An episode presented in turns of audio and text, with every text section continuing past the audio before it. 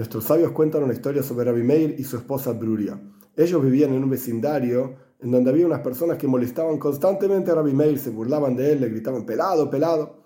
Una vez Rabbi Meir volvió a su casa, molesto, y le dijo a su esposa Bruria, voy a rezar para que Dios los mate. Y su esposa le dijo muy sabiamente, el final del Salmo 104 dice, Itamu hatoim mina oretz, que se acaben los pecados de la tierra, hatoim, los pecados, pero no, pero no hoitim, no los pecadores. Rezá para que hagan chuva, para que retornen al camino de Dios. Rabbi Meir escuchó a su esposa, rezó, y esta gente retornó al camino adecuado, al camino de Torah y mitzvot. Esto es una clara enseñanza sobre cuál debe ser la actitud de cada uno de nosotros frente a nuestros enemigos, entre comillas, que no deberíamos tener.